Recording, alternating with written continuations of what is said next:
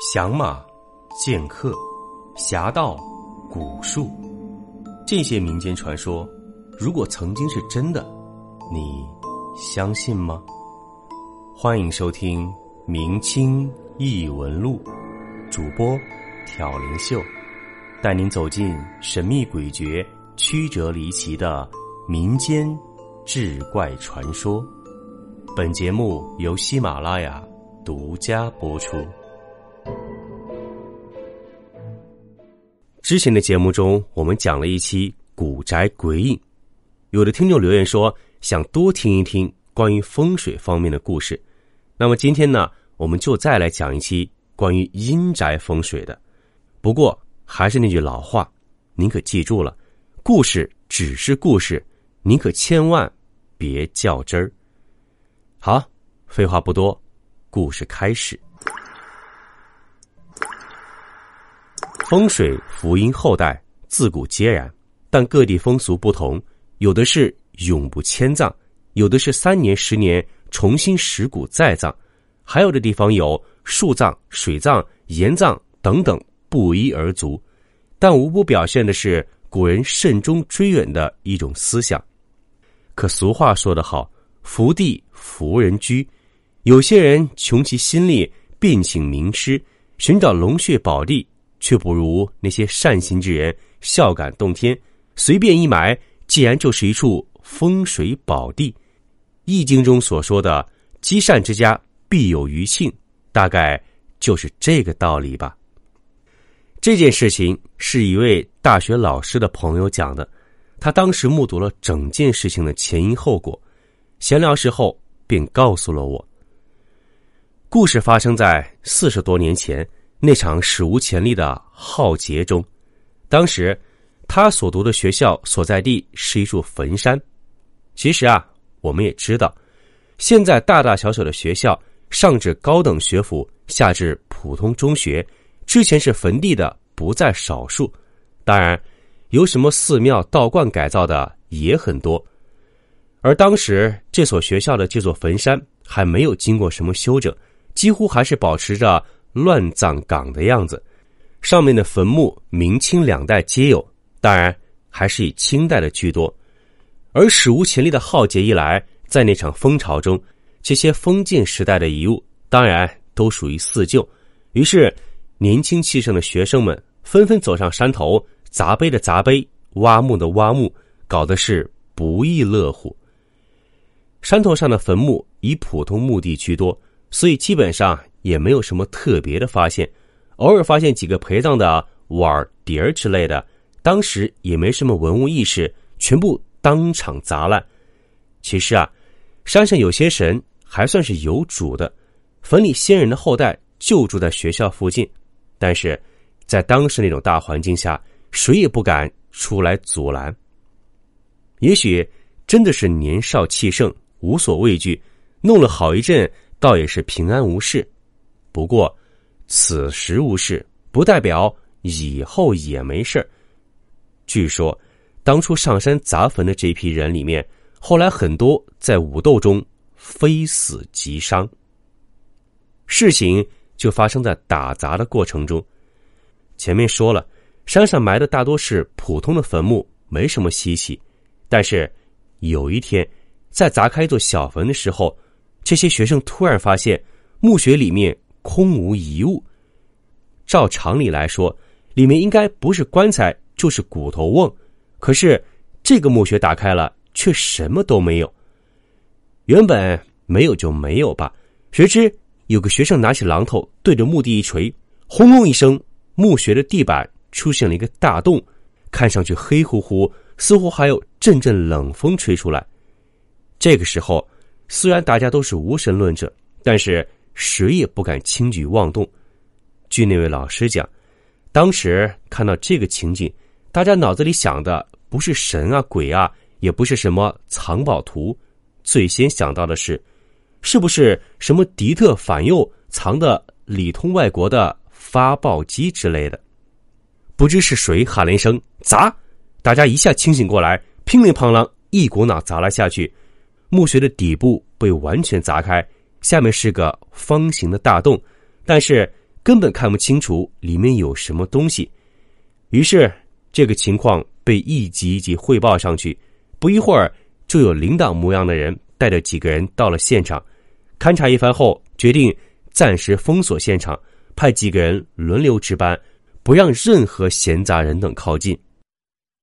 第二天一早，当时的学校领导陪着几个看起来像是大官模样的人一起到了现场。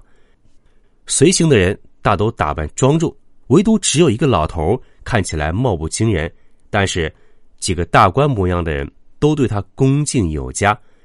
那老头一到现场就开始蹿上蹿下的研究，看上去很干瘦的一个老头，没想到身手十分灵活。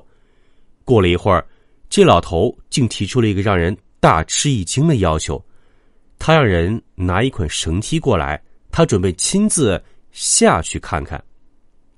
下面究竟是什么东西，谁都不知道。这么贸然下去，难保没什么危险。但是，那老头好像丝毫不以为意。不一会儿，绳梯送来了，往窟窿里一放，老头拿着手电筒，三两下就下到了洞穴里。看着手电筒发出的光晃来晃去，没多久就停在一个地方不动了。估计那老头已经下到了底部。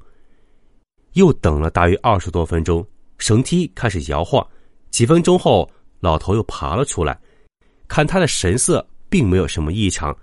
他对着几个领导耳边小声不知说了些什么话，几个领导听了之后，脸上都洋溢着古怪的笑容。领导吩咐继续看守现场，就和老头一起回去了。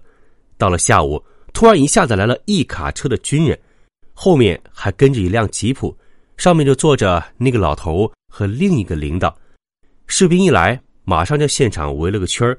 除了几个发现墓地的学生之外，其余人等全部赶走。那些士兵拿起铁锹之类的工具，就开始在周围往下挖。不多时，原本一个一人多一点的大洞就扩大了几倍。洞口挖大之后，老头子下车，对着队伍里的几个士兵指了指，意思让他们出列，对他们小声说了几句话。那几个士兵就带着几捆粗绳子下到了下面。上面的人则用粗木头搭起了一个龙门架，装上滑轮，看样子下面是有什么东西要吊上来。过了一会儿，从下面上来两个人，将绳子一端系在龙门架上，然后吩咐上面开始用力拉，还听到下面有几个说话的声音在慢慢的把一个东西往上拖，不停的在调整位置。慢慢的，下面的东西。出现在了众人眼前，一个乌黑的棺材被从底下吊了上来。因为这里是一座坟山，大家也并没有什么大惊小怪的，只是为什么这个棺材不在墓穴里面，却在墓穴的下面？所有人都难以理解。棺材取上来后，老头子连忙挤过来，用手敲了敲棺材，那棺材竟然发出金属敲击声。怎么棺材不是木头做的？而是金属做的呢。这时，老头从随身的小包里掏出一把半个手臂长的短剑，将棺材外面的铁锈刮去，想顺着棺材缝把盖子撬开。结果他看了一圈，整个棺材接缝处都被铁枝绞死，根本没法撬动。后来棺材被卡车拖走，具体去了哪儿就不清楚了。棺材里面到底有什么，也不是普通人能猜测到的了。只不过很多年以后，那个老师在某个博物馆里看到展览出来的一具元朝将军的干尸，说明上写着某某地区出土，和当时他学校所在地非常接近，也许就是那具铁棺里的尸首吧。棺材运走后，学生们以为事情就结束了，可没想到整座山竟然被封锁了。除了最初几个发现这座墓的人留下来可以继续进出之外，其他人一律不准靠近。其他学生都不能上山，为什么只有他们几个人可以呢？原来，那个老头子还需要他们在这山上再做些事情。棺材运走，这个地方就只剩下一个空的墓穴。这时候，那个老头子就忙活开了。他分别指挥留下的那些学生，这边挖沟，那边平土，地面上弄得差不多了。老头子顺着绳梯，带着一个小布包，一个人下到了墓穴中，不知在下面叨咕什么。过了很久，他才重新上到了地面。到了晚上，突然有人来找老师，他们那几个学生说有事儿要请他们去一趟。这个时候天已经黑透了，校园里面人很少，坟山上更是冷冷清清，而只有那一小块地方。灯火通明，架起的电灯将地面照得亮如白昼，而在墓地边上还摆放着一具深红色的棺材。看棺材表面油漆的颜色，可以知道是刚做好不久。而老头子和上午那个官员就站在边上。看到几个同学来了，老头子显得很客气，那个官家模样也很和蔼，一一和同学们握了手。老头子走过来，一一询问几个学生的生肖属相，很满意的点了点头，告诉他们，接下来他们所看到的一切不能告诉任何人，这是顶级的机密。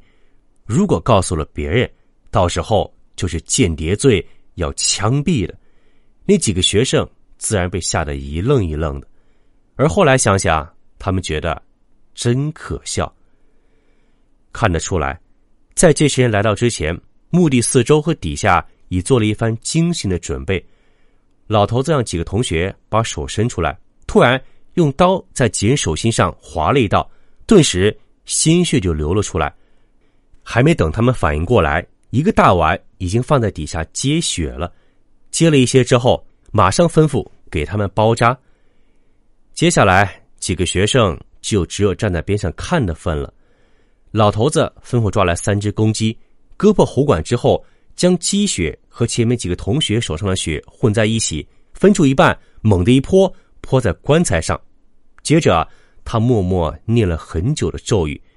据老师说，念咒语的时候，泼在棺材上的血还冒了烟。念完之后，他让人将棺材重新吊到墓穴里，接着又从车上搬下三具白羊的尸体。看羊尸体的样子是刚刚宰杀，一点都不僵硬。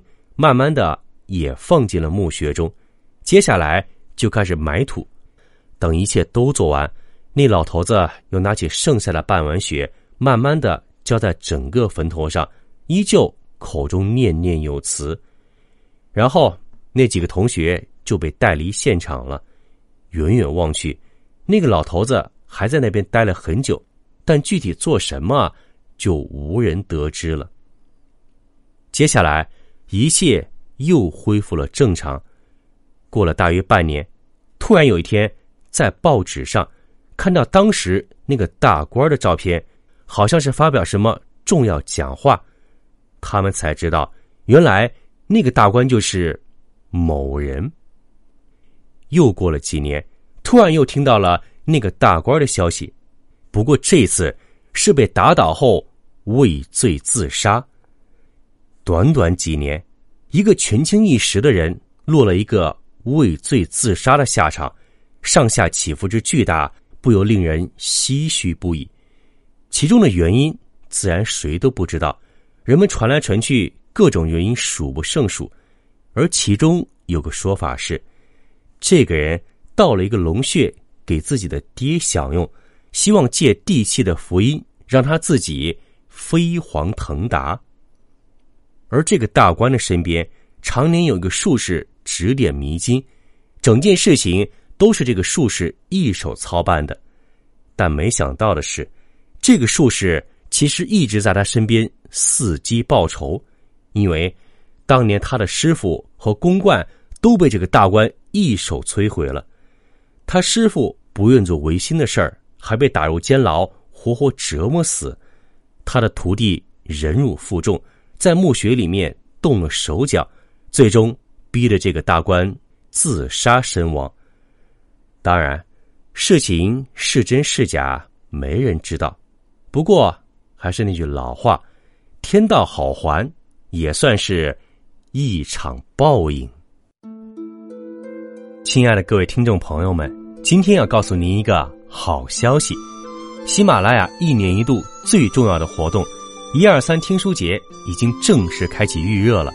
今年的听书节，秀哥有幸参加，并给您带来一个小小的福利：秀哥粉丝的专属组织“洗米团绣春刀”全场八折，原价九元包月，现在续费一个月只要七块二；原价八十一元包年，现在折后。只要六十四块八，相当于一个月只要五块四毛钱，而且只要您现在加入包年的绣春刀，就会收到秀哥亲手绘制的个性化折扇，每把扇子都是独一无二的，仅此一家，别无分店。悄悄告诉你，现在购买西米团绣春刀，还有机会抽 iPhone 十二小雅 Nano 和喜马拉雅年度会员。想要吗？我在绣春刀等你，你的扇子也在等你哦。